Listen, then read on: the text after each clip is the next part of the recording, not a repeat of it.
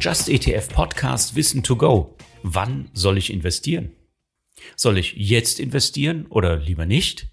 Ist der Markt nicht schon auf seinem Höhepunkt angelangt oder soll ich lieber warten und unterbewertet kaufen? Willkommen zu einer neuen Folge von Wissen to Go im Just ETF Podcast.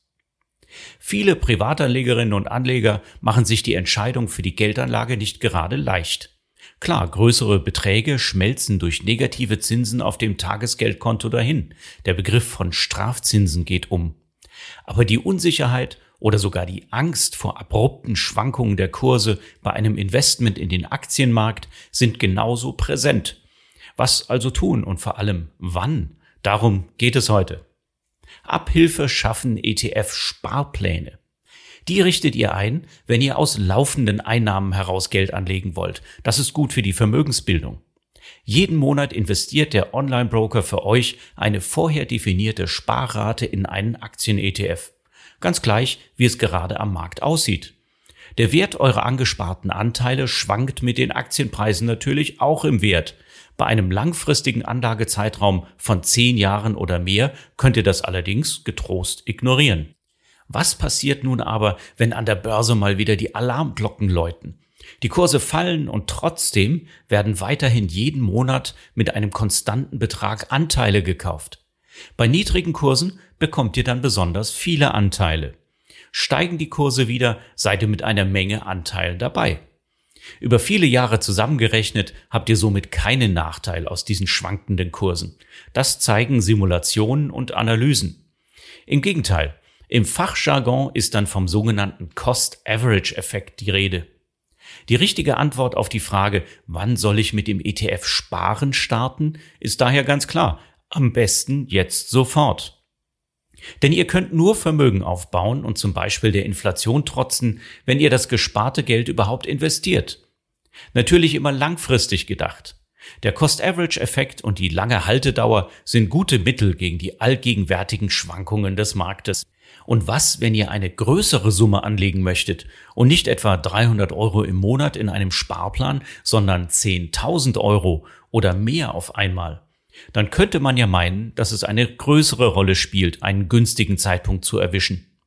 Klar, wenn ihr gleich heute alles in Aktien-ETS investiert und der Markt bricht kurz darauf ein, braucht ihr gute Nerven.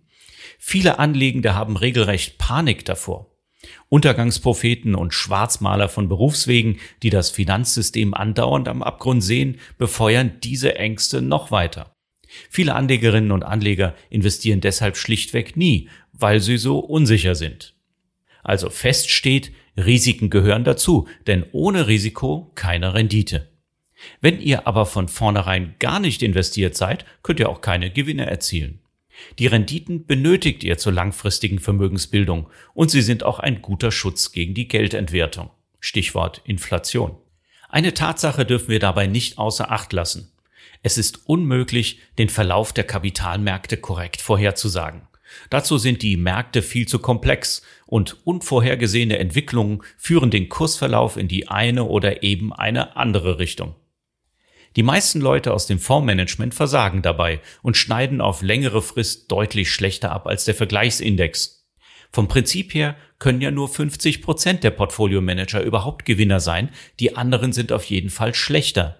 Denn der Kapitalmarkt ist auf kurze und mittlere Frist ein Nullsummenspiel. Kommen jetzt noch hohe Kosten für einen aktiven Fonds hinzu und Transaktionskosten durch häufiges Handeln im Fonds selbst, dann sinkt die Wahrscheinlichkeit für die Portfolio-Manager weiter, erfolgreicher als der Index zu sein. Und die wenigen besseren Fondsmanager erbringen ihre Leistung langfristig nicht konstant. Einen zukünftig erfolgreichen Fondsmanager auszuwählen, ist genauso schwierig oder unmöglich wie die Marktentwicklung selbst vorherzusagen. Das ist keine lose Behauptung, sondern das nüchterne oder vielmehr ernüchternde Ergebnis von renommierten Analysehäusern wie Standard Poor's oder Morningstar. Ihr fragt euch jetzt vielleicht, wie ihr das dann schaffen sollt, wenn die Profis das nicht mal hinkriegen. Es ist möglich, auch wenn es euch wahrscheinlich unwahrscheinlich vorkommt. Nämlich dann, wenn die Zeit hinter euch steht.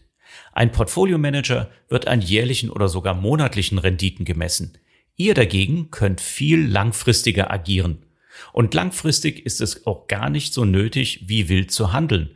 Diese Strategie heißt Buy and Hold.